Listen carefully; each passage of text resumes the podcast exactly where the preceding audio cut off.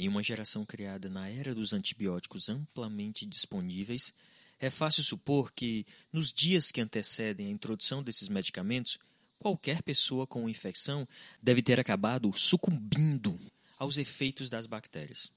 Esse claramente não é o caso, pois sempre houve sobreviventes, até mesmo nas mais letais infecções, como a peste bubônica, a difteria e a tuberculose graças à eficiência da resposta imune inata.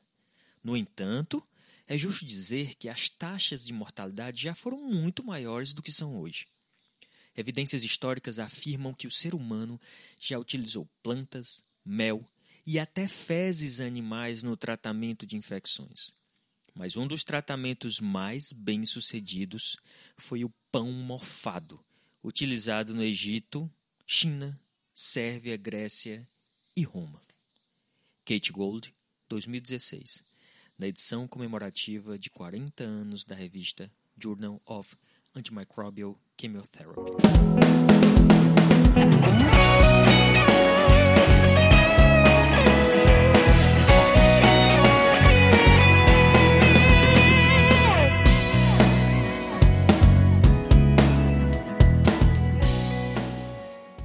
Olá pessoal, estamos aqui mais uma vez reunidos para outro episódio do PharmaCast e eu sou o Pablo Farias, Ana Luísa Martã. E Alice Araruna e esse é o PharmaCast. E no episódio de hoje, nós vamos atender aí uma demanda levantada pelo público já há algum tempo. Depois de tantos pedidos, a gente vai conversar um pouquinho sobre antibióticos hoje. Então, é um tema que muita gente se interessa, é um tema para quem está na vida profissional na área clínica, para quem é usuário comum. Mas antes de qualquer coisa, a gente tem que agradecer aqui aos ouvintes que são o verdadeiro combustível para a gente estar tá aqui fazendo isso. É quem dá a motivação da gente gente, quem faz com que a gente, apesar de um dia super corrido, que o nosso dia é super corrido, então a gente consiga arrumar um tempinho para estar tá aqui, para parar tudo e ter interesse em continuar fazendo o PharmaCast. E aí a Alice tem alguns recados aqui. Alice voltou! É. então, depois de dois longos episódios, né? Eu fiquei em casa morrendo de saudade, estou aqui de volta.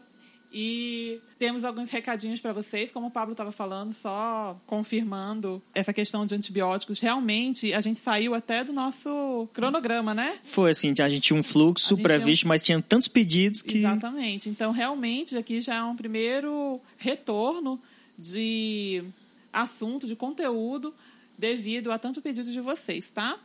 É, eu estou falando isso também porque tem muita gente, Pablo e Ana, que estão pedindo sistema nervoso central.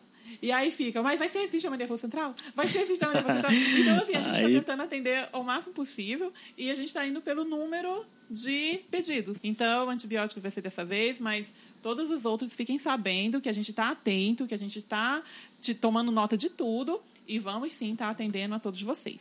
Então, nos nossos recadinhos aqui, queria mandar aqui um alô para Rafael Nogueira, de Campinas, São Paulo, que nos mandou uma mensagem dizendo boa tarde, né? No caso, no momento em que ele mandou. Falou que queria parabenizar vocês pela iniciativa.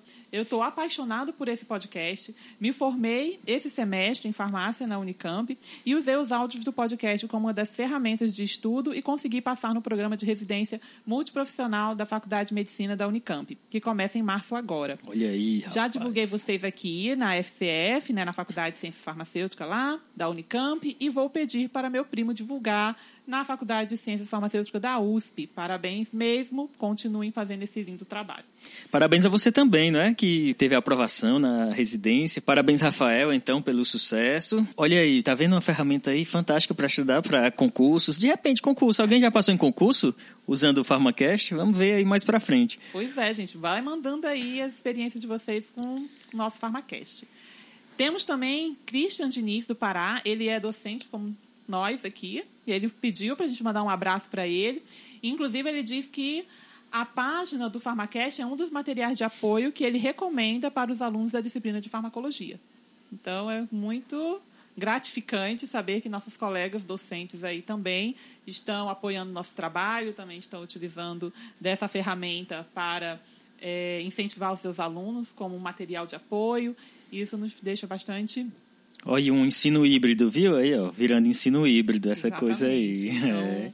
mesclando aí as Sala de aula presenciais com os áudios, então é a tendência, né? É. Temos aqui Graciane, de Santa Quitéria, Ceará. Oi, Graciane. Ela já tinha pedido um alô em uns outros momentos, só que quando ela mandava, já tinha gravado.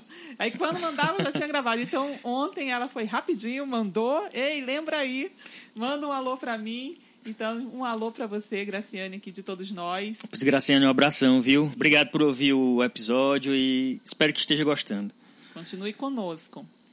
Temos também um recadinho de Ulisses Clemente. Ele disse assim: Olá, sou ouvinte assídua de vocês. Ouço todos os episódios várias vezes e recomendo vocês para meus amigos. Estou no quinto semestre de farmácia e já trabalho na área hospitalar como auxiliar. Vejo tudo o que vocês falam na prática dentro dos hospitais. Forte abraço. Ele não falou de onde é, não consegui identificar no Instagram dele.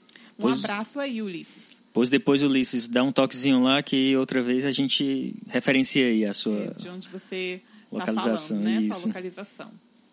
E Emerson, Emerson é das antigas. Emerson sempre está mandando uns recadinhos, ele acompanha aí bastante o nosso trabalho e ele colocou que queria escrever um texto bem bonito para agradecer por todos os episódios. Mas como sei que nada do que eu falar chegará ao nível de vocês, ó, gente, É, pô, fala Nossa senhora. então, eu só quero me dizer, achando. Não é?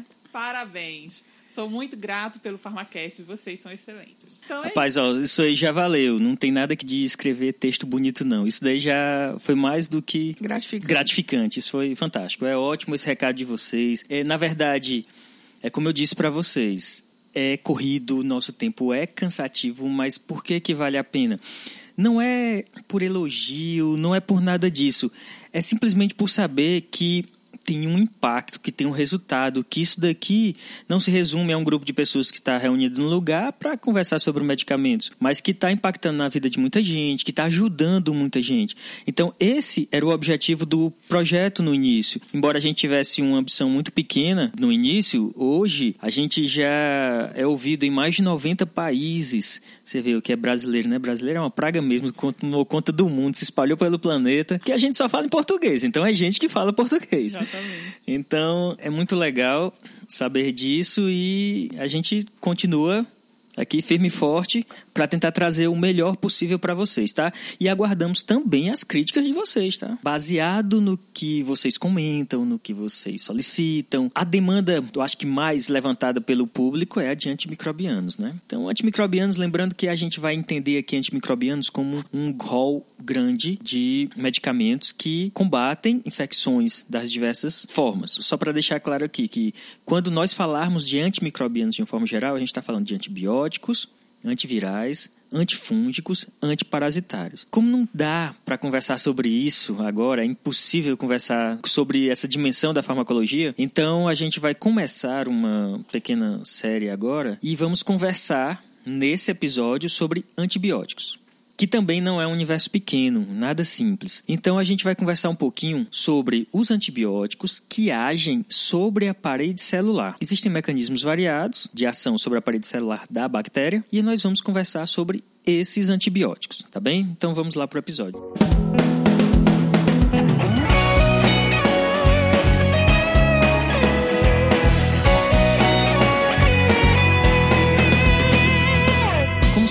importante dar uma contextualizada no assunto. Então, nada melhor para contextualizar do que a gente conversar um pouquinho sobre a história dos antibióticos. É claro que é importante entender do que, que o que a gente fala de antibiótico hoje, centenas e milhares de anos, obviamente não existiam, mas as pessoas tinham infecção do mesmo jeito. Eu nem vou dizer do mesmo jeito, tá? Porque tem as questões das superbactérias e tudo mais que não existia exatamente na época. É importante entender que as pessoas sempre combateram infecções de forma muito empírica, é óbvio, não existia pesquisa para isso. Então no início se usavam plantas, usava-se uma série de instrumentos que mesmo sem saber mesmo como funcionavam, era utilizado para combater infecções. Até teia de aranha já foi usado para tratamento de infecções de pele, como ferimentos, já foi usado também para tratar esse tipo de problema de saúde. Tudo muito empírico, não existia estudo para isso. A pesquisa em si, da maneira formal como a gente conhece, ainda não era muito bem estruturada. Em 1877, Pasteur e Gilbert já tinham conhecimento que as bactérias poderiam sofrer ação de outras espécies da natureza. No caso, eram os fungos. Então ele já tinha percebido que alguns fungos na presença de cepas bacterianas, vamos entender essa cepa bacteriana, quando a gente fala uma cepa bacteriana, para quem não é da área, se refere a um, pool de bactérias de uma mesma espécie. Então, existem centenas, talvez milhares, não sei, de espécies bacterianas. E quando a gente fala de uma cepa, estamos falando de uma espécie de bactéria que está lá isolada em determinado meio de cultura. O meio de cultura é uma substância supernutritiva que tem tudo que uma bactéria precisa para crescer. Então ele é preparado no laboratório, colocado em uma placa, lá é semeado especificamente aquela cepa, quer dizer, aquela espécie bacteriana, e ela vai crescer. E Pasteur e Joubert já sabiam que alguns fungos inibiam o crescimento dessas bactérias. Ah, então foi aí que surgiram os antibióticos? Não necessariamente. Na verdade, eles só perceberam que existia uma competição e que os fungos eram poderiam ser uma peça-chave nesse processo de controle do crescimento bacteriano. Na época, na verdade, eles nem chegaram a falar que eram fungos. Hoje a gente sabe que são, mas eles observaram que haviam alguns micro-organismos presentes que estavam inibindo o É crescimento verdade. de outros. Aí a gente já sabe que hoje são fungos, mas na época ele, ele pensou, observou e viu que tinha bacilos de antrais na urina e que o crescimento desses bacilos estava sendo comprometidos por algum outro micro-organismo presente naquele meio. E aí, posteriormente, a gente ficou sabendo que eram fungos que estavam presentes ali. Que tinham contaminado aquela urina e estavam impedindo o crescimento. Crescimento. The man who discovered penicillin. Professor Alexander Fleming. Tá, mas estamos falando sobre antibióticos. Essa ideia de antibióticos sempre existiu esse termo. Nós já tratamos anti-infecções antes, mas desde o início foram chamados de antibióticos. Não, em 1889, na verdade, um veterinário francês chamado Jean Antony criou a palavra antibioses, que aí seria, na verdade, o destruidor da vida, antivida, que se referia a esse antagonismo entre uma, uma substância, seja ela sintética ou não, né? Nessa época nem era, mas que era capaz de destruir um microorganismo. Mas o nome antibiótico mesmo veio de um microbiologista ucraniano chamado Axman, em 1942. Ele criou o termo antibiótico. E apesar de antibiótico ser um termo comum a diversos agentes antimicrobianos, a gente tem que lembrar aqui também que eles diferem acentuadamente em suas propriedades físicas, químicas, farmacológicas, no espectro antimicrobiano, no mecanismo de ação, o que faz com que nós tenhamos aí um arsenal de medicamentos, né, de fármacos diferentes e que atuam de forma diferente para cada tipo aí de enfermidade, para um conjunto aí de enfermidades. E, e nessa história, assim, a gente tem muitas substâncias que se tentaram fazer com que elas fossem antibióticas, mas que a toxicidade delas era muito alta e acabou não, não dando para ser. Então, o Paul Ehrlich desenvolveu, né, na época, em 1912, um tratamento para sífilis e infecções por tripanossomas à base de arsênio. Eram, eram complexos de arsênio e benzeno, e aí foi um dos primeiros tratamentos de sífilis. Só que é extremamente tóxico. Ele ganhou até o Nobel por isso, e aí depois surgiram as sulfonamidas, né, que foram os primeiros antibióticos que de fato a gente teve, sintético, que foi o Protonzil, na Alemanha. E aí, só dando um gancho com essa questão que a Ana está falando, essa questão da toxicidade vem também a comprometer o uso dos antibióticos em si quando as bactérias começam a desenvolver uma resistência com o uso indevido desses antibióticos e se faz necessário uma concentração cada vez maior para surtir o mesmo efeito.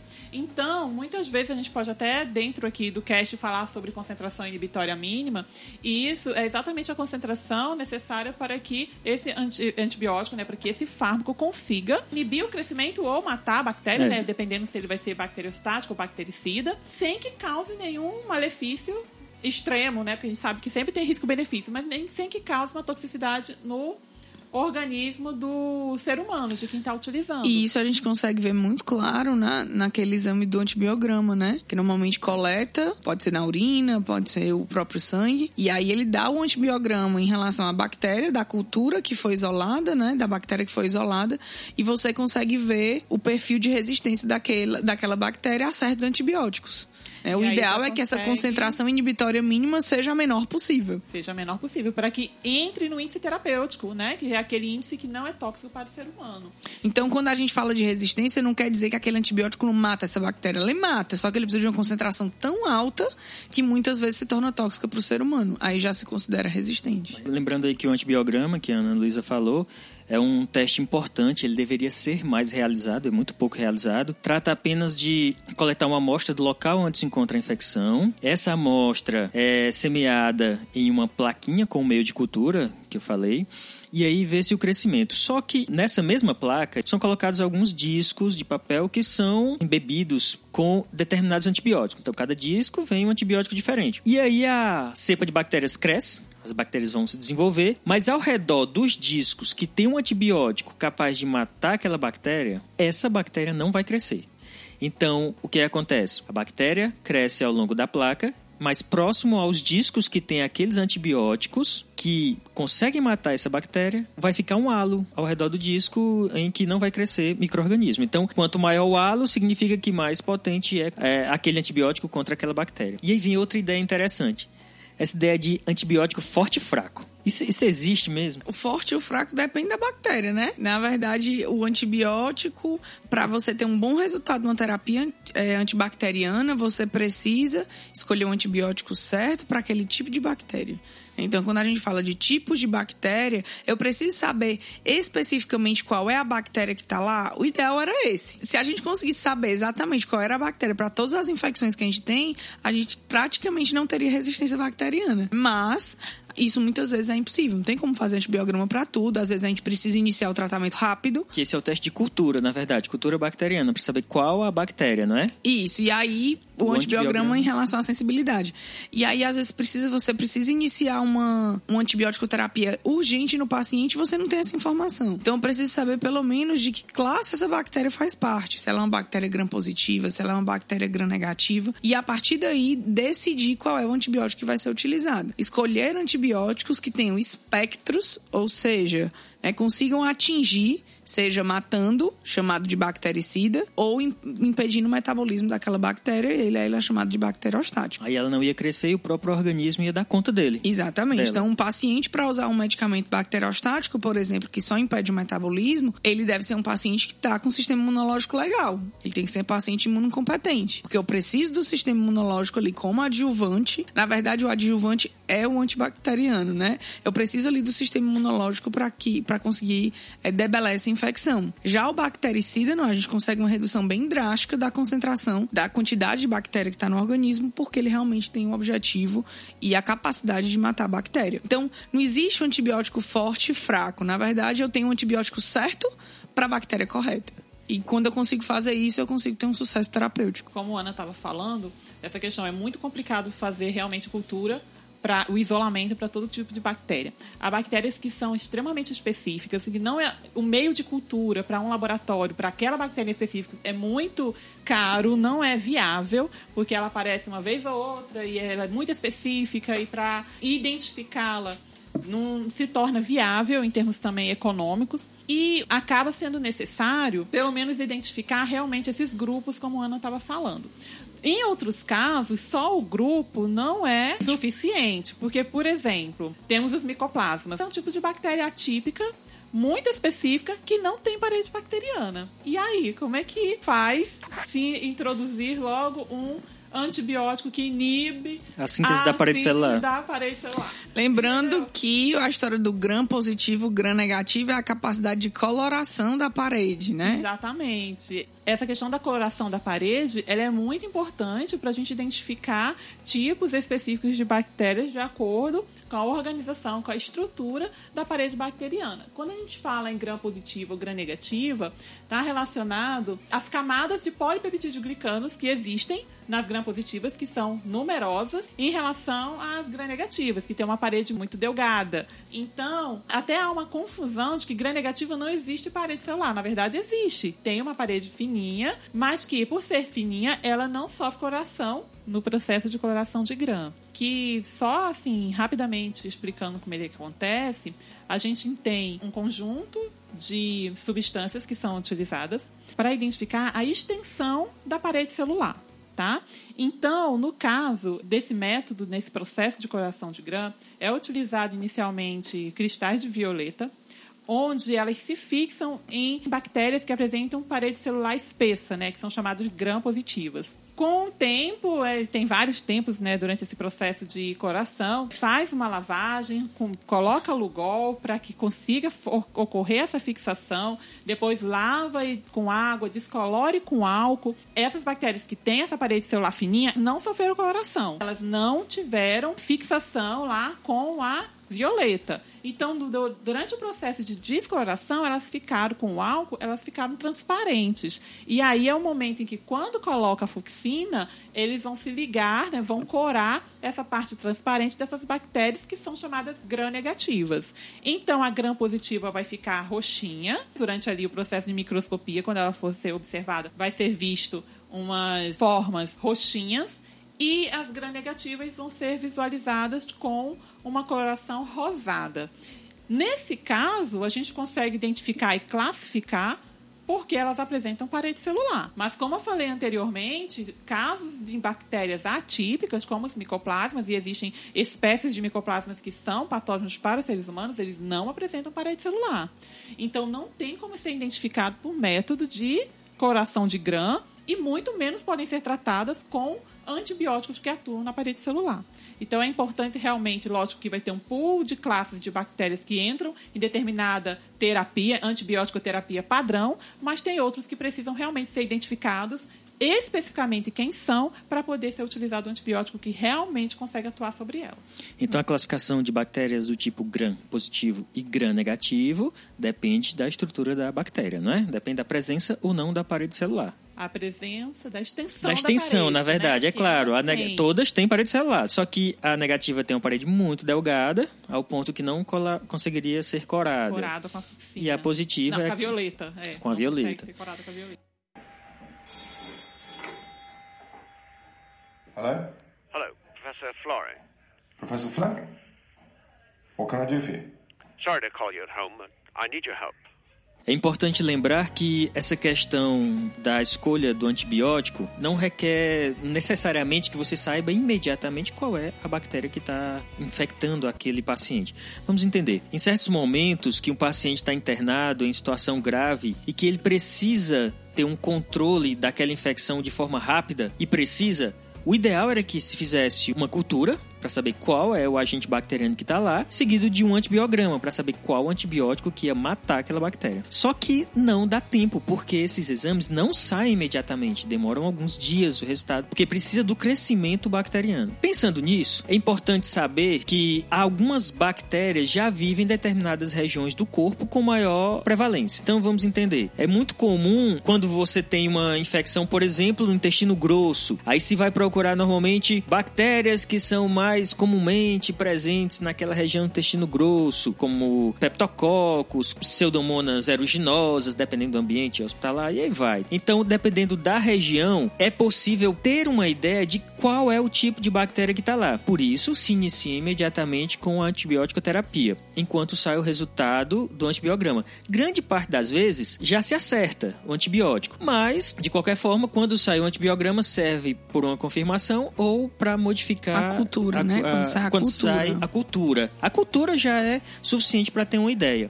É claro que o antibiograma seria ideal, porque, embora você possa ter uma bactéria que normalmente seria destruída por aquele antibiótico, existe uma série de processos que essa bactéria pode ter passado e aquela cepa específica, aquele grupinho daquela bactéria, pode ter se tornado resistente àquele antibiótico. Então, o antibiograma ainda é uma estratégia interessante, embora nem sempre é realizado, mas ele vale a pena. Se a gente for fazer uma regrinha Bem, eu não gosto de regrinha porque tem muitas exceções, mas rapidinho a gente tem mais ou menos as infecções da cintura para cima. São acometidas prioritariamente por bactérias gram-positivas e da cintura para baixo por bactérias gram-negativas. Então, por exemplo, infecção de garganta, ela é mais streptococcus, que é gram-positiva. Pneumonia, streptococcus né, pneumonia, que é gram-positiva. Isso não quer dizer que eu posso ter uma pneumonia por pseudomonas? Posso, mas provavelmente eu tenho também por uma gram-positiva. As infecções urinárias, genitais, elas são mais bactérias gram-negativas, Escherichia coli. Então, assim, da cintura para cima é mais gram-positivo.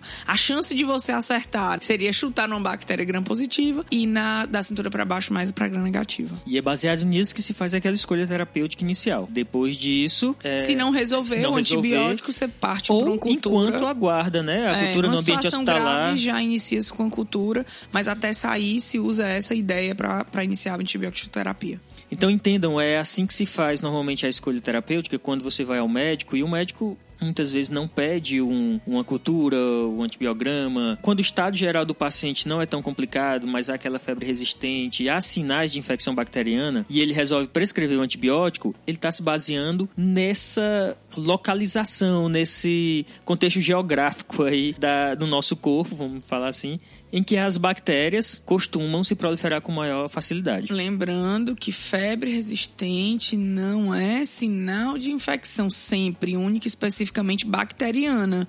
a gente pode ter infecção de outra coisa, um estado de inflamação aí meio crônico que pode aparecer isso daí. Mas o diagnóstico de uma infecção bacteriana não leva em, em consideração apenas o sinal de febre. Embora seja importantíssimo, um dos mais importantes, mas é como a Isso. Ana Luísa falou. Tô falando isso porque aí a pessoa escuta um negócio desse e diz, ah, eu vou tomar um antibiótico porque tô com febre. Isso é um dos grandes motivos pela nossa alta resistência bacteriana hoje. É a pessoa sentir uma febrezinha, achar que é uma bactéria e começar a tomar antibiótico de forma empírica sem passar por um profissional capaz de detectar isso, um médico, um dentista, que é capaz de detectar isso e conseguir prescrever o medicamento. E é importante a gente pegar esse gancho aí para explicar um pouquinho o que é essa tal de resistência bacteriana que a gente tem falado tanto. Uma bactéria resistente é aquela bactéria que faz parte de uma família, vamos falar de, um, de uma família não, que na biologia os biólogos vão me matar se eu chamar uma, uma espécie de bacteriana de família, tá?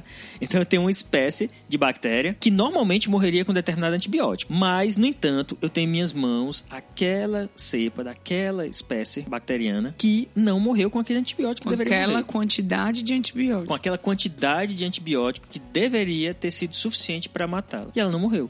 Então ela desenvolveu uma resistência. Como é que ocorre essa resistência? Aí eu não sei se a gente tem tempo, não é bem o foco do nosso episódio, mas mas, é- existem é várias formas. é. É, existem várias formas de se adquirir resistência. Primeira resistência. Diminui a permeabilidade. É, É, a primeira resistência não existe se você não usar antibiótico. Então, a resistência é pela pressão seletiva. Realmente é como a Ana Luísa está dizendo. Isso daí é verdade em grande parte das vezes. Hoje se acredita também que o processo de resistência está muito ligado a um processo de seleção.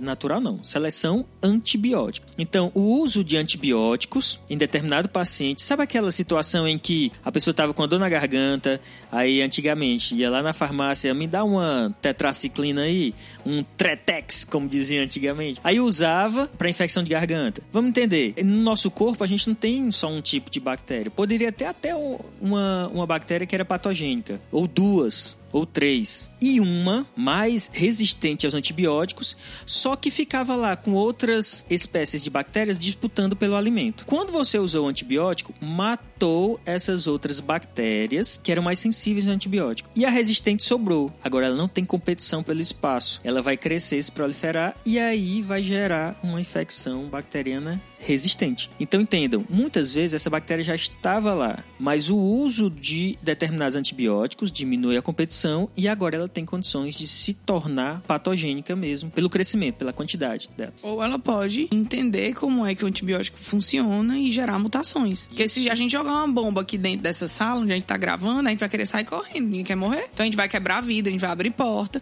A bactéria, ela, ela tem uma forma, como ela é um ser mais simples, ela tem uma capacidade de mutação muito rápida, muito fácil, na qual ela consegue fazer isso. E como a a- o processo de reprodução da bactéria é por divisão binária, ela consegue passar isso para os seus descendentes. Então a gente cria aí, né, uma, uma linhagem de bactéria resistente. Isso, E é nesse momento que são observados produção de enzimas que degradam Os antibióticos. antibióticos, ou produção de bombas de efluxos que façam com que esses antibióticos sejam externalizados. Externalizados existe É, excretados, É, excretados. Eles entram na Então, bactéria e a são colocados para fora. Como a Alice falou, bomba de fluxo. manter uma concentração inibitória é importante. Se o antibiótico entra e tem uma bomba lá dentro jogando ele para fora da bactéria, ele não vai conseguir atingir essa concentração. Então ele não consegue ou matar a bactéria ou impedir o metabolismo dela. E modificação até mesmo nas estruturas que se ligam aos antibióticos, né? Eles Isso. conseguem também fazer essas modificações, essas alterações. Principalmente- né? Principalmente nas gram-negativas, uma das formas que os antibióticos entram nas bactérias gram-negativas são por uns canais que tem, né, os canais que são chamados de porinas. Quando a bactéria percebe que é dessa forma que o antibiótico está entrando, ela estreita esse canal. O canal existe, consegue gerar as trocas que a bactéria precisa, mas o antibiótico, é uma estrutura química grande, não consegue entrar. Então, normalmente, ou é por meio de enzimas inativadoras, ou por bomba de efluxo, ou por diminuição da entrada do antibiótico, da permeabilidade que é a entrada do antibiótico na célula bacteriana. Pela fagostose de fragmentos de peptídeo de bactérias que morreram, é o conhecido peptídeo R, que é o peptídeo de resistência, também traz informações para outras bactérias sobre o desenvolvimento de resistências bacterianas. Esses são alguns mecanismos, a gente não tem muito tempo para se aprofundar nisso, mas é importante saber que o uso irregular, o uso indevido de antibióticos é um dos grandes responsáveis, na, na verdade, pela resistência bacteriana. Então, ele pode aumentar a população de bactérias multiresistentes, que em um grupo menor ela poderia simplesmente ali morrer pela competição pelo meio, e agora, com a morte das outras bactérias, ela pode se proliferar, e aí vai passando para outras pessoas, e essas infecções continuam. E hoje é uma grande briga não é, na humanidade. A, a grande guerra do ser humano hoje não é com outro ser humano, não, embora o negócio esteja meio confuso aí pelo mundo agora, mas a grande guerra do ser humano hoje, do ser vivo, é com as bactérias. É, a gente não consegue desenvolver antibiótico na velocidade em que essas bactérias estão se tornando resistentes, não. Né? Tem um microbiologista agora que me fugiu o nome, já já eu encontro para vocês, mas que em 2010 ele disse que a expectativa é que em 2050 três pessoas em cada dez morram por infecções não tratadas, porque nós não vamos criar antibiótico suficiente, desenvolver antibiótico suficiente para superbactérias que vão ser desenvolvidas, que vão surgir aí se a gente continuar anti- usar antibiótico da forma que nós estamos usando. Então é um alerta. né? E vamos pensar também nos aspectos econômicos. Imagina que uma indústria farmacêutica está aí gastando horrores para desenvolver um novo medicamento. No caso, seria aí um antibiótico que vai ser lançado no mercado daqui a 5, 10 anos, sabe-se lá quanto tempo vai investir dinheiro, para quando chegar, passar dois, três anos e eu ter uma superbactéria que não é mais sensível a esse antibiótico. Cadê o retorno financeiro? Então, assim, a gente tem que pensar também que o próprio interesse da indústria em desenvolver novos antibióticos está tendo um decréscimo muito grande, porque o retorno está sendo bastante comprometido com o, esse advento aí de tantas resistências. O que se vê mais atualmente são muitos estudos avaliando a questão da atividade moduladora, utilizando aí produtos naturais para, junto aos antibióticos, avaliar se aumenta a potência desse antibiótico, ou seja, que há, o- que há um sinergismo entre eles, fazendo com que eles tenham uma potência maior, que as bactérias tenham uma sensibilidade maior a eles, sem que seja desenvolvido uma molécula do nada, né, do zero, exigindo um investimento e um tempo muito grande. Então a gente tem vários aspectos que envolvem os antibióticos, né? Se a gente for falar a questão financeira, a questão aí de resistência, a questão de uso propriamente dito, indiscriminado, de resistência bacteriana, resistência hospitalar, resistência comunitária, é tanta coisa, né? É, mas Tanto essa questão assunto. da modulação é interessante. Sabe aquela situação que eh, você foi ao médico, aí o médico prescreveu um antibiótico, e aí sua avó chegou e disse: Não, meu filho, tome um chá de não sei o que, eu vou fazer um chá pra você, um lambedor, e aí você vai tomar. E dentro daquela preparação tem uma planta. E aí de repente você. Ficou bom, até bem mais rápido, talvez, do que outro que não tem utilizado. Ah, quer dizer, o que, que tratou foi a planta? Não, talvez tenha existido uma modulação da atividade do antibiótico. Isso é verdade, existem muitos artigos publicados sobre a atividade moduladora de plantas. Então, ela aumenta a atividade daquele antibiótico, potencializando o efeito dele. Então, doses menores dele conseguem ter um efeito maior. Isso é uma, algo que se tem trabalhado muito aí pelo, pelo Brasil, principalmente, tem muita publicação na área. É. Muito olho Eu- na Amazonas, hein? É, pois é, muito olho.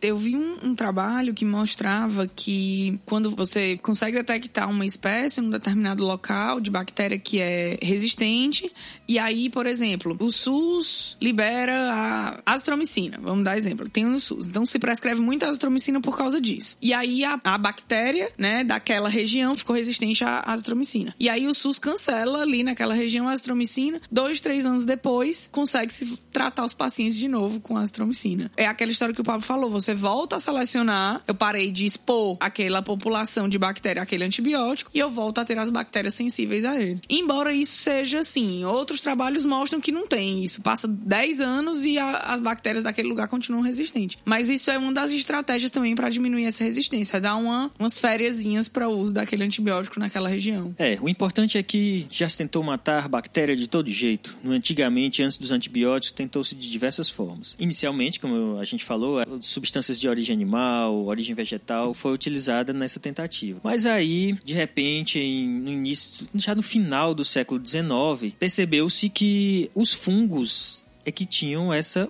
propriedade mesmo de combater as bactérias. Então existia uma competição natural e o fungo conseguia depredar, vamos dizer assim, as bactérias. Um dos grandes pesquisadores que, inclusive, mal reconhecido por isso, foi um cientista chamado Ernest Ducher. Ele era um pesquisador francês que, na época do doutorado dele, desenvolveu uma pesquisa interessante. O título do trabalho dele, da tese, foi Contribuição dos estudos de competição vital em micro-organismos. Antagonismo entre bolores e micróbios. Isso é uma, uma tradução meio livre, tá? Mas era mais ou menos isso. Então ele levantou a proposta de que as bactérias e os fungos viviam numa batalha eterna pela sobrevivência e que, dentre eles, muitos fungos tinham propriedade de acabar com populações de bactéria com uma determinada facilidade. Ele fez um estudo com bactérias que causavam a febre tifoide. Também estudou outras cepas com bacilos tifosos, com Escherichia coli, tinham outras cepas que ele pesquisou, todas elas submetidas à presença de um fungo do gênero Penicillium, na verdade a espécie Penicillium glaucum. E aí ele percebeu que esse fungo conseguia inibir o crescimento bacteriano. Vamos lá entender. Então, quer dizer que não foi o Fleming que descobriu 30 anos antes. O Ernest Duchern já sabia disso e já havia publicado. O problema, vamos entender, ele era um militar, tinha 23 anos quando ele descobriu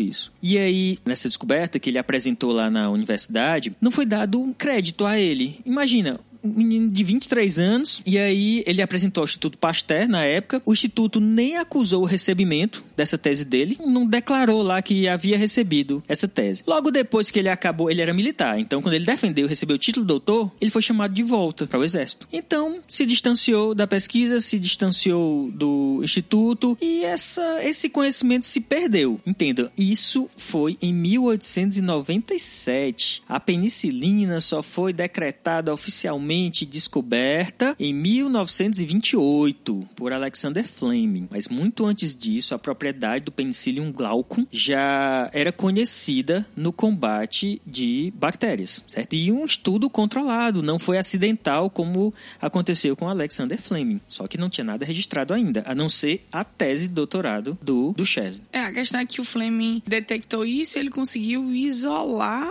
uma substância. Isso, a dif- diferença foi essa. Então ele, claro que foi acidental, o Fleming estava lá, tinha uma- um grupo de placas, ele estava estudando bactérias, e ele saiu para passar um fim de semana fora, e quando voltou ele, nossa, esqueci umas placas aqui, eh, semeadas. O Staphylococcus aureus. Com o Staphylococcus aureus. Quando ele chegou lá, encontrou determinada região, um pontinho lá, com um bolor, um fungo, e ao redor desse fungo não cresceu a bactéria. Aí ele, olha, que coisa. Parece que esses fungos conseguem combater o crescimento da bactéria. E aí publicou essa história, esse achado. Posteriormente, ele trabalhou bastante tentando isolar a substância ativa. Ele não conseguiu purificar, mas conseguiu isolar e também uma quantidade pequena, que foi o suficiente apenas para trabalhar em algumas outras semeaduras em placas. Mas ele nunca tinha o suficiente para trabalhar com animais ou com seres humanos Sempre in vitro. sempre in vitro, isso. Então, ele deixou de lado. E a última vez que ele fez uma publicação relacionada a esse achado foi em 1931. E por isso ficou. Nada de um antibiótico eficiente até o momento. E as pessoas continuavam tendo que se tratar com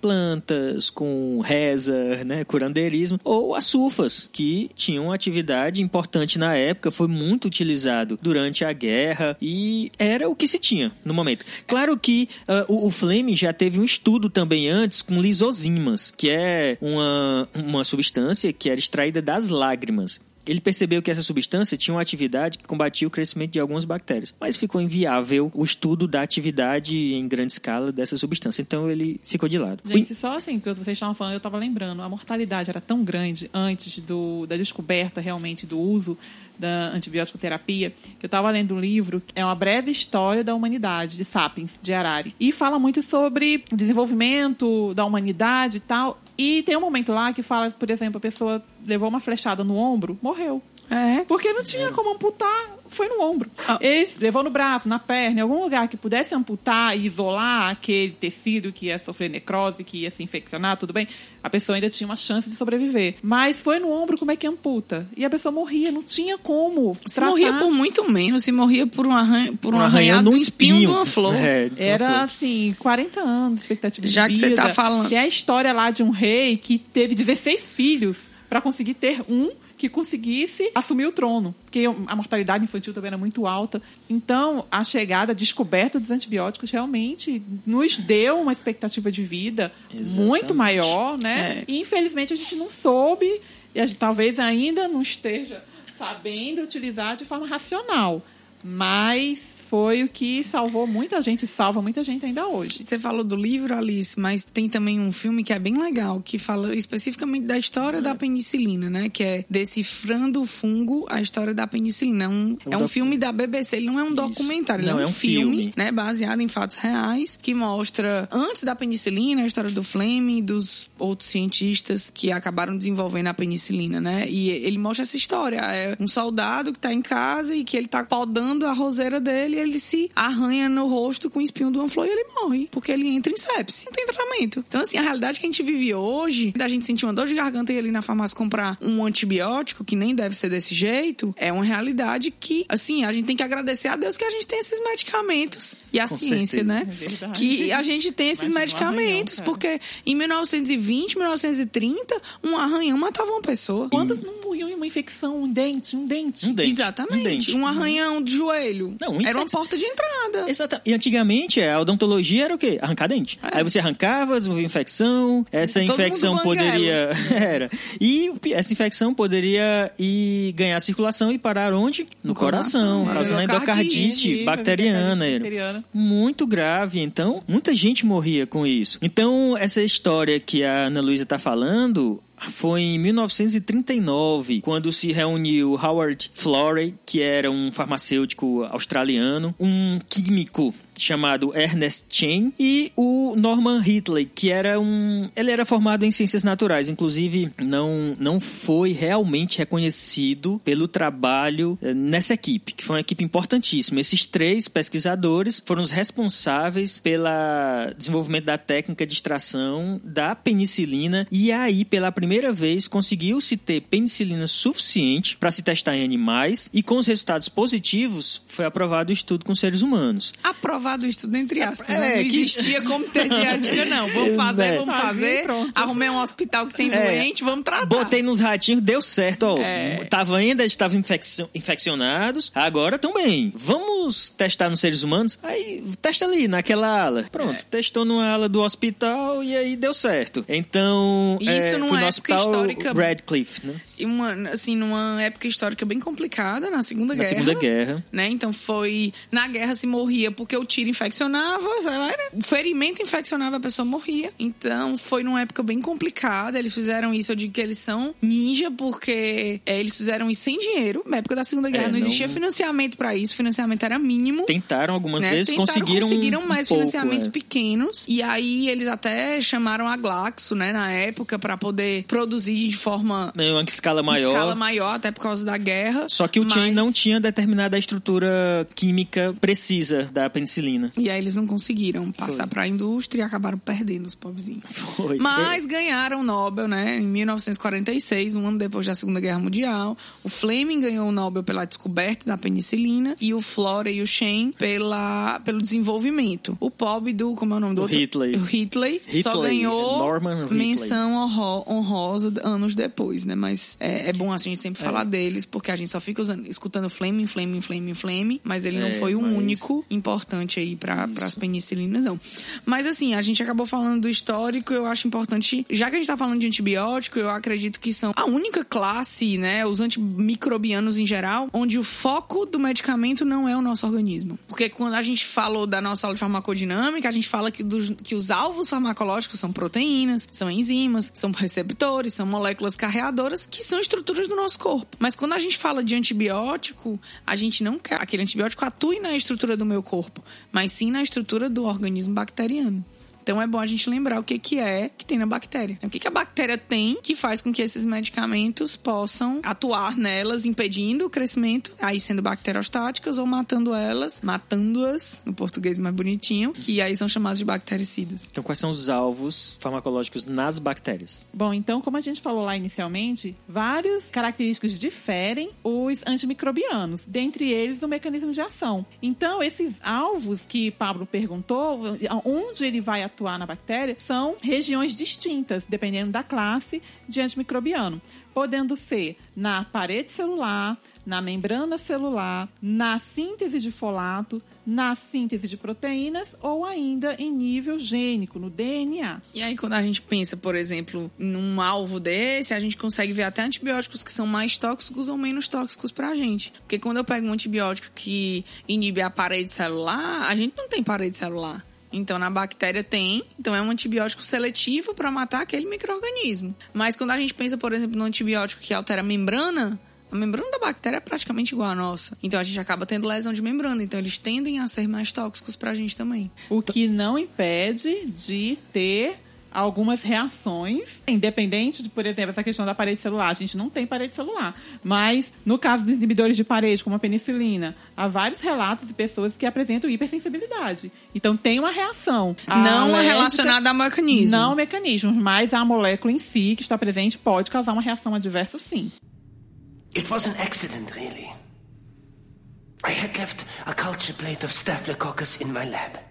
Em relação a esses mecanismos, um deles você citou, vou falar deles por uma questão cronológica, tá? Mas os inibidores da síntese de folatos. Que grupo seria esse? Qual seria a importância dele? Quais são esses antibióticos? Então, a antibiótico terapia ela iniciou com o uso das sulfonamidas. Então, ela apresenta um mecanismo de ação bem específico.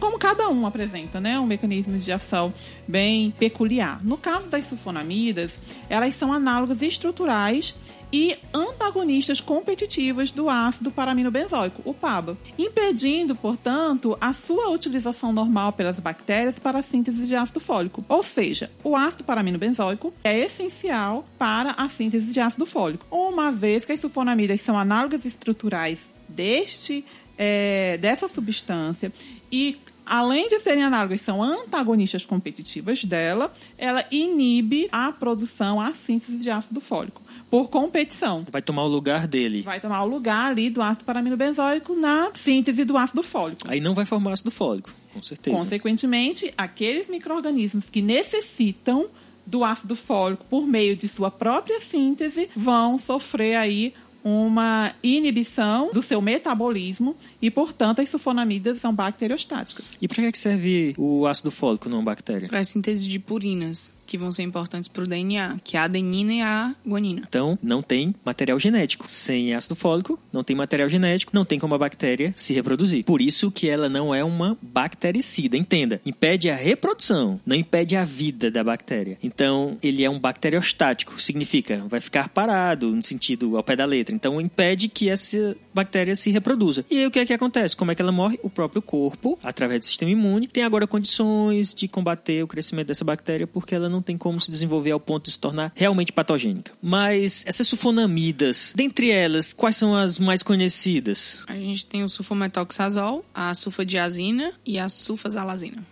Mas aí são usos bem diferentes, né? Bem diferentes. O sulfametoxazol normalmente não é utilizado sozinho. É, aí é para diminuir resistência. A gente tem ele associado à trimetroprima, porque a, a via do ácido fólico é o PABA, se transformando em ácido de hidrofólico, que se transforma no ácido fólico. A trimetroprima, ela age, o, as sulfonamidas, elas vão agir nessa primeira etapa, da transformação do PABA para ácido de hidrofólico, que não vai acontecer porque ela ocupa o lugar do PABA. E a trimetroprima, ela inibe a segunda etapa, que é a transformação do ácido de hidrofólico para o ácido fólico de, em si, que é o ácido tetrahidrofólico. Lembrando que a trimetroprima, embora seja um antagonista né, de folato, está no mesmo grupo, mas ele não é uma sulfonamida, é uma pirimidina. Não, exatamente. Ele e a pirimetamina, né? São as duas que podem ser associadas às sulfonamidas para você melhorar o tratamento diminuindo a resistência. Então, normalmente a sulfadiazina é utilizada ou na forma de pomada para queimadura, né, inibição de, de infecção de, de queimadura, de queimadura, ou por via oral associado à pirimetamina para tratamento, inclusive, de toxoplasmose.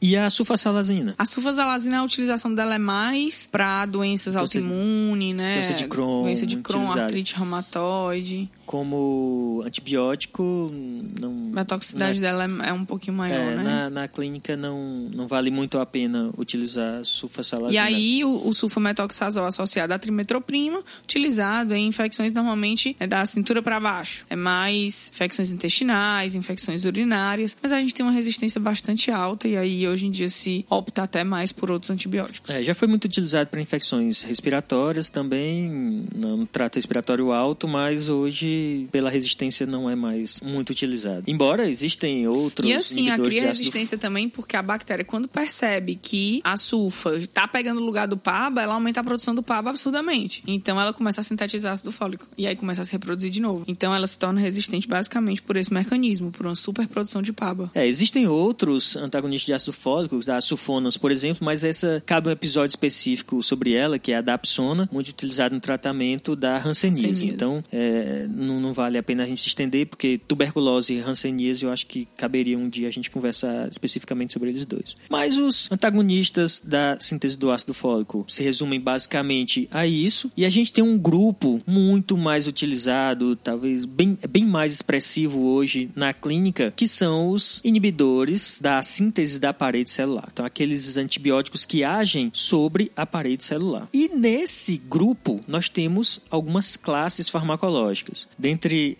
as classes, nós temos uh, que corresponde à maior parte dos antibióticos desse grupo são os antibióticos beta-lactâmicos. Dentro desse grupo de beta-lactâmicos, vamos citar aqui alguns dos mais conhecidos, que são as penicilinas. Inclusive, já contamos um pouquinho a história deles aqui, que são uh, dentre os primeiros antibióticos modernos a serem utilizados e que têm uma efetividade até hoje, embora a resistência seja uma coisa muito frequente em relação a esses antibióticos. No início, só encontrávamos penicilinas injetáveis porque não eram resistentes ao ambiente gástrico, que por ser um peptídeo não vai resistir ao ambiente do estômago devido às proteases. Então ele ia ser degradado e perde atividade. Então, inicialmente não tinham é, penicilinas orais, só injetáveis. Mas aí começou-se a trabalhar nessa mudança estrutural em adição de grupos laterais. E aí a Alice pode explicar isso aí um pouquinho melhor e a gente conseguiu ter uma penicilina de uso oral. Só para a gente resgatar um pouco. Beta-lactâmico, eles são considerados, são classificados como beta-lactâmicos porque eles apresentam a lactama. O que é a lactama? É uma amida cíclica. Então, ela tem quatro átomos nesse ciclo, por isso que ela vem do beta, vem do alfabeto, alfabeto grego. aí grego, beta-lactâmico. Então, é um anel de quatro átomos formado por uma amida cíclica. No caso das penicilinas, além dessa, dessa lactama, ela vai ter também um anel tiazol lateral que juntas formam o ácido 6-aminopenicilâmico. Então, esse é o grupo farmacofórico da penicilina, sem o qual não vai ter uma atividade, não vai ter o seu mecanismo de ação. No início, como o Pablo estava dizendo, né, as primeiras, as penicilinas naturais, eram formadas por este núcleo, com alguns substituintes, que ainda mantinha sua característica de peptídeo e, portanto, ela não conseguia resistir ao pH estomacal. E aí, o que, que aconteceu? Começaram a se desenvolver moléculas que fossem agregadas, substituintes que fossem agregados a essa, essa estrutura para garantir resistência. Antes disso, acontecia que, ao entrar em um meio de um pH que o hidrolizasse, esse anel 6-aminopenicilâmico sofria, consequentemente, sua lise, dando origem a uma estrutura chamada ácido penicilóico, que não tem atividade antimicrobiana. Então, necessitou-se realmente desenvolver mecanismos que conseguissem driblar essa hidrólise Uma estrutura, né, que driblasse. ácidos, né? Como, por exemplo, quando submetida a uma via oral. E aí foi quando se desenvolveram a penicilina V, que é uma penicilina que ela tem essa resistência porque ela foi derivada do ácido fenoxiacético. E o ácido fenoxiacético é insolúvel em meio ácido. Então, quando se pegou essa estrutura desse ácido 6-aminopenicilâmico junto ao derivado do ácido fenoxiacético, que é insolúvel em meio ácido, Gerou uma proteção para essa gerou molécula. uma proteção para essa molécula, fazendo com que ela agora conseguisse resistir a esse meio. E aí veio aí o advento dessa penicilina de uso oral. Aí livre do trato gástrico, onde existiam as proteases, ele agora ia para o intestino e lá ele estava livre para ser absorvido e ter a Isso, propriedade. Essa questão, eu estou falando das penicilinas do tipo benzilpenicilinas.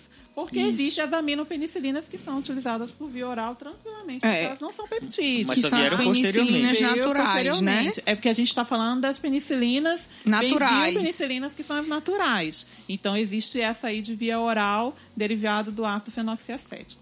E aí, em torno das penicilinas, bom, mesmo injetáveis, nós temos características interessantes das penicilinas. A penicilina cristalina era administrada por via injetável, só que ela tinha uma meia-vida muito curta. Então, esse paciente precisava de diversas administrações ao longo do dia. É, ela tinha um intervalo de 4 a 6 horas. E cristalina, né? O cristal já indica tudo, É, que, que é consegue purinho, solubilizar. E aí, por isso, podia ser é, administrada por via endovenosa. Só que era complicado. Esse paciente tinha que sempre ficar internado até que conseguisse depledar aquela infecção bacteriana. Então pensou-se, poxa, seria possível administrar uma penicilina por via intramuscular, que ele ia cair na circulação aos poucos e aí ia ter o efeito. Só que mesmo a cristalina não se sustentava muito tempo no tecido muscular. Começou-se então a se adicionar substâncias que iam funcionar como um depósito. Foi criada então a penicilina procaína, que precisava de um número menor de administração, mas mesmo assim ainda eram várias administrações de penicilina. Ela tinha um período de 12 em 12 horas, aproximadamente. Era, agora imagina, quem lembra aí da benzetacil? Quem já tomou uma benzetacil? Imagina de 12 em 12 horas tomar uma benzetacil. Claro, não é a benzetacil, Não, tá? Eu só tô lembrando da dor. É um pouco menos dolorosa porque a procaína, de certa Já tem forma, atividade já tem anestésica. atividade anestésica. é. Tem. É menos dolorosa, mas mesmo assim ainda é dolorosa. E aí pensou-se, não, precisamos de um, uma penicilina que a gente tenha um número menor de administrações. E aí veio a penicilina benzantina. A benzantina consegue sustentar a penicilina no tecido muscular e liberar aos poucos ao longo de 21 dias. Então, temos agora uma administração ideal, muito utilizado para tratamento de febre reumática e algumas infecções bacterianas que com uma administração consegue ter contato suficiente do corpo com aquele agente, com aquela substância para aquela Amidalite que é muito comum. É, e no caso, ainda hoje, né? ainda hoje. E no caso da febre reumática, aí a cada 21 dias é feita uma nova administração justamente por conta disso. E tem uma penicilina natural que é oral, né? Que é a penicilina V. Que é a que eu falei Que é- inicialmente. É, Foi que hoje aqui a gente. É, mas aqui hoje a gente não tem muito Mas uso é por causa dela. da resistência, né? Tem É. muita resistência a ela. Então, o que é essa resistência? Qual o principal mecanismo que faz com que as bactérias sejam resistentes às penicilinas? A gente falou inicialmente também já sobre vários mecanismos, mas um grande conhecido mecanismo da resistência às penicilinas é o desenvolvimento de enzimas que atuam sobre o anel beta- beta-lactâmico, ou seja, são as beta-lactamases. Então, a produção de enzimas que atuam degradando, hidrolisando esse anel, como eu falei inicialmente, a hidrólise dele vai causar, vai dar origem ao ácido penici- penicilóico. e esse ácido não tem atividade antimicrobiana. Então, as bactérias conseguem identificar essas, esses antimicrobianos, conseguem desenvolver enzimas específicas que atuam no grupo farmacofórico, hidrolisando.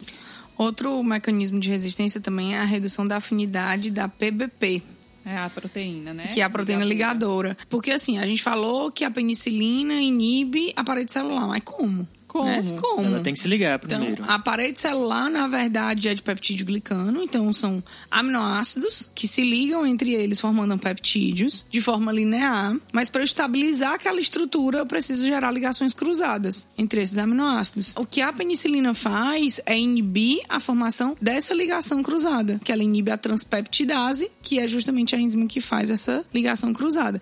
E aí, essa PBP, que é a proteína de ligação à penicilina, se ela for inibida, a penicilina não consegue ligar nela, não consegue impedir a formação da ligação cruzada e a bactéria continua com sua parede celular íntegra. Então, os dois principais mecanismos de resistência das penicilinas é a produção de beta-lactamases e a redução da afinidade da proteína ligação de penicilina pela penicilina, né, que está sendo utilizada.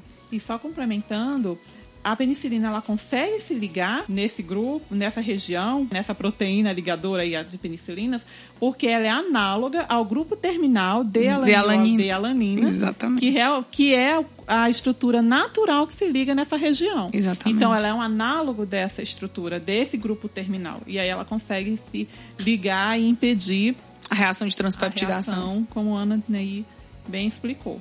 Four years of scientific experiment. I know this didn't work out the way you wanted it to. What about you? Are you telling me you don't care if Fleming's walked off as a credit?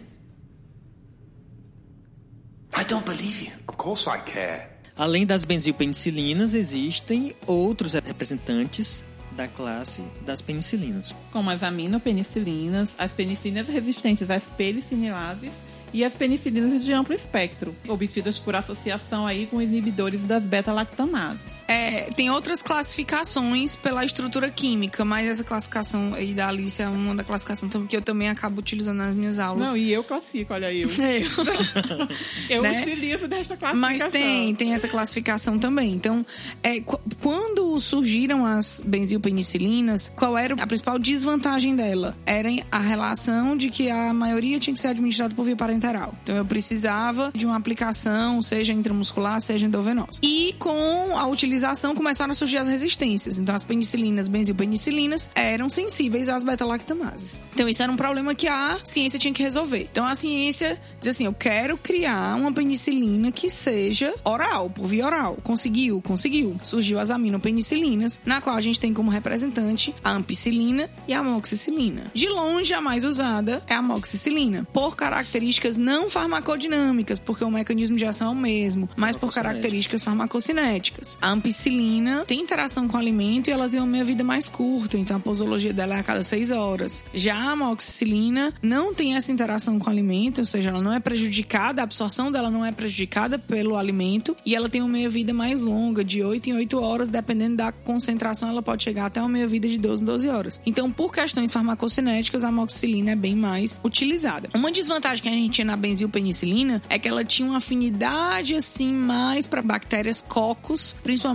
gram-positivos. Pegava alguns pouquinhos gram-negativos, alguns anaeróbios, mas o foco mesmo das benzilpenicilinas é gram-positivo. E as aminopenicilinas vieram com essa vantagem de uma administração por uma via mais cômoda, que é a via oral, e também um aumento de espectro. Então elas conseguiam pegar algumas bactérias gram-negativas também, cocos e bacilos gram-positivos e gram-negativos. Embora, para cocos gram-positivos, a eficácia das aminopenicilinas seja um pouquinho menor do que os da, da benzilpenicilina. E aí a ciência chegou com outro problema. time. Eu tenho um medicamento que é por via oral, que tem um espectro ampliado, mas quando a bactéria produz a beta-lactamase, a ampicilina não funciona e a amoxicilina não funciona. Então a ideia agora era criar uma penicilina que fosse resistente à beta-lactamase. Conseguiu? Conseguiu. Surgiram aí várias classes de penicilina, como a oxacilina, piperacilina, meticilina. E essas penicilinas realmente são resistentes à beta-lactamase. No entanto, a gente volta para o problema inicial. Todas todas elas são por via parenteral.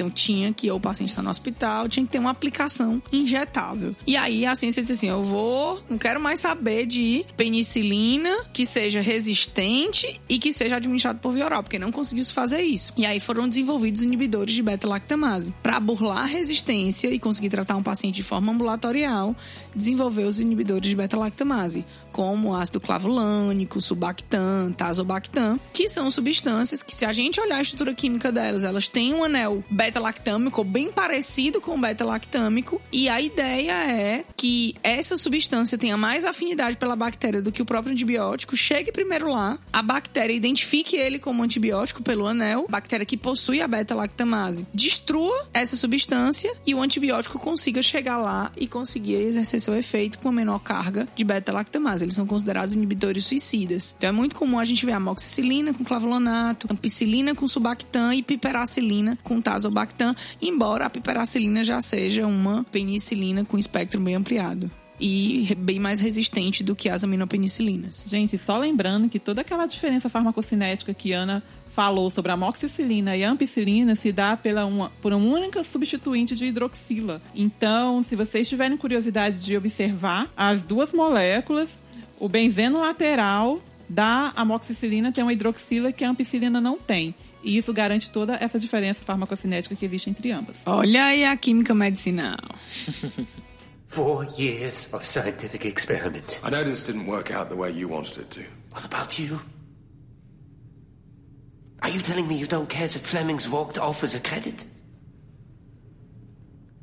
I don't believe you. Of course I care. Além das penicilinas, aí nós temos outro grupo importante que são as cefalosporinas, que são divididas em, em gerações de acordo com as descobertas científicas e com o espectro de ação, obviamente. Sendo aí divididas em primeira, segunda, terceira e quarta geração, e atualmente nós temos um representante para uma quinta geração de cefalosporinas. Sendo que a grande diferença entre essas gerações se dá no sentido de que a primeira geração é muito mais eficiente para bactérias do tipo gram positiva e praticamente nada para gram negativa. Já a de segunda geração tem uma, uma atividade maior para grãos negativas, ainda não tão grande, mas ela tem uma atividade. E à medida que vai se evoluindo, essa atividade para bactérias do tipo gram negativo vai se tornando mais evidente até a quinta geração. Então, quais são essas, essas cefalosporinas mais utilizadas e que, de que grupos elas fazem parte? Não, antes disso eu vou falar de onde elas vieram. Ah, então é Porque importante. do mesmo jeito que as penicilinas vieram lá. Tiveram sul, origem, né? Tiveram origem, tal. Ah, é verdade. As cefalosporinas também foram identificadas inicialmente próximo à saída do esgoto lá da costa de Sardenha, por Brodes, por meio da, do isolamento de um fungo chamado Cephalosporium acremonium. E aí ele observou que a estrutura isolada desse fungo era muito similar à da penicilina. O que, que ele apresentava? Apresentava um anel beta-lactâmico, mas o, grupo lateral era diferenciado. Esse grupo ele era o ácido 7 aminocelafosporânico, diferente daquele ácido 6 aminopenicilâmico. Então, é, apesar de ter uma diferença, ele conseguiu identificar nos seus testes que também tinha atividade antimicrobiana atuando na parede celular. Alice, deixa eu só te perguntar uma coisa, e aí uma dúvida minha mesmo.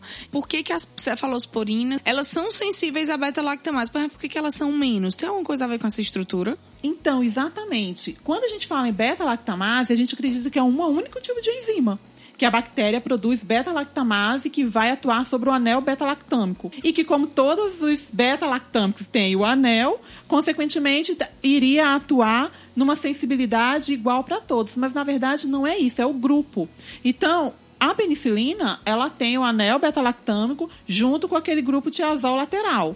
Então, as, as bactérias que produzem beta-lactamase para a penicilina, ela está específica, aquela ligação de encaixe induzido entre a enzima e o substrato, ela está sendo desenvolvida para aquele tipo de grupo, para aquele núcleo tiazol com beta-lactâmico. Quando a gente vai para a cefalosporina, a gente tem um beta-lactâmico? Temos, mas a gente tem um grupo lateral diferente. Então, uma, uma bactéria que vai produzir uma beta-lactamase para ela já é uma estrutura, já é uma enzima diferenciada. Que Então é vai por atuar isso que- nela diferente daquela que atua na penicilina. Por isso que cada uma vai ter uma espécie, um tipo, né, subtipos de beta-lactamases. Então tem as penicilinases e as cefalosporinases. Exato, para cada uma era para ser assim, classificado mais Não era pra ser beta-lactamase pra todo mundo, Pra gente não. não falar beta-lactamase, então todo e qualquer beta-lactâmico teria que ser sensível, e não é. Então é por isso que dentro do mesmo grupo de beta-lactâmico eu tenho sensibilidades diferentes. diferentes. Entendi. E aí a gente vê que dentro das cefalosporinas também vai ter sensibilidades diferentes e todas elas apresentam o mesmo núcleo. Mas aí a gente tem que ver que ela também vai sofrer influência sobre os grupos laterais. Porque quando a bactéria identifica, ela vê como um todo. Esse grupo farmacofórico é aquele que vai ter o mecanismo de ação. Mas a, a identificação também desses grupos laterais, ele também sofre influência. Então a gente tem que estar sempre atento da molécula como um todo para a produção dessas beta-lactamases específicas. É, em relação às, às gerações, né, que Paulo perguntou, e a Alice disse que não ia responder. Tô brincando. Que a Alice falou que ia falar um pouquinho do Porque histórico. ele a gente pulou o histórico. pulou. Né? Aí, Absurdo uma coisa Que dessa. absurdo. E aí a gente tem a primeira geração, né? A bem conhecida, a cefalexina. Na segunda geração a gente tem o cefacló e a cefuroxima. Que aí, primeira e segunda geração são os únicos que a gente tem por via oral. A partir da terceira geração é só por via parenteral. Aí a gente Então- tem a ceftriaxona, que é Muito é, utilizado em ambiente intramuscular. Né? Também. É, a ceftriaxona você ainda consegue de forma ambulatorial, é. né? Um di- é um por dia durante cinco dias. Às vezes, infecção que você tentou tratar com azitromicina, com amoxicilina não resolveu, vai pra ceftriaxona. E aí tem também o cefepime, que muitas vezes é usado em, em protocolo de sepsis, em hospital, porque ele pega também pseudomona, Na quarta, né? Que é de quarta, Quarta geração. geração, E temos É, cef... ceftarolina fosamila, que é até um profármaco, Repete, inclusive. repete, porque ficou no... Ceftarolina fosamila, que é um profármaco e é um representante aí da quinta geração de cefalosporinos. Que é bem, bem, bem gram-negativo. Né? É, que ele tem um, um espectro bem amplo, ele pega muito gram-negativo, mas E também anaeróbio ainda... também. E anaeróbios também. Four years of scientific experiment. I know this didn't work out the way you wanted it to. What about you? Are you telling me you don't care that Fleming's walked off as a credit?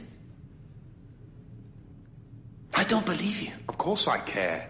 Outro representante, outro grupo representante importante dos beta-lactâmicos são os carbapenems. E aí, de uso estritamente hospitalar, não é? Para infecções mais complexas. Nós temos praticamente quatro representantes aqui no Brasil: ertapenem, doripenem e aí os dois mais utilizados, mais conhecidos, que são o imipenem e o meropenem. É, eles são antibióticos de amplo espectro, pegam gram positivo, gram negativo, aeróbio e anaeróbio. Então, normalmente são para utilizados em situações onde você ainda não tem resultado de cultura, né, que você não sabe especificamente qual é a bactéria ainda, é, e paciente grave. Paciente grave, é. Paciente grave, normalmente é paciente de UTI, paciente bem grave mesmo, ou com risco de sepse, por algum motivo. Tem o imipenem em relação à eficácia, ele é muito semelhante ao meropenem, ao ertapenem, mas ele tem uma desvantagem que é, a gente tem uma enzima no rim, que é a desidropeptidase 1, que consegue inativar ele. Então ele fica com meia vida muito curta. Então ele sempre tem que ser associado à cilastatina, porque a cilastatina consegue inibir essa enzima no nosso rim e aumentar a meia vida do imipenem, porque ele não é degradado por essa enzima, né? E em relação à, à eficácia é a mesma do meropenem, que já também não tem essa relação com essa enzima,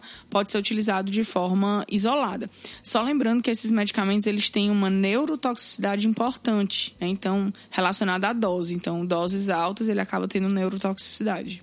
Além dos carbapenems, outro grupo importante são os monobactâmicos. Mono, exatamente porque ele contém um único anel, só o beta-lactâmico. Ou seja, ele é considerado monocíclico.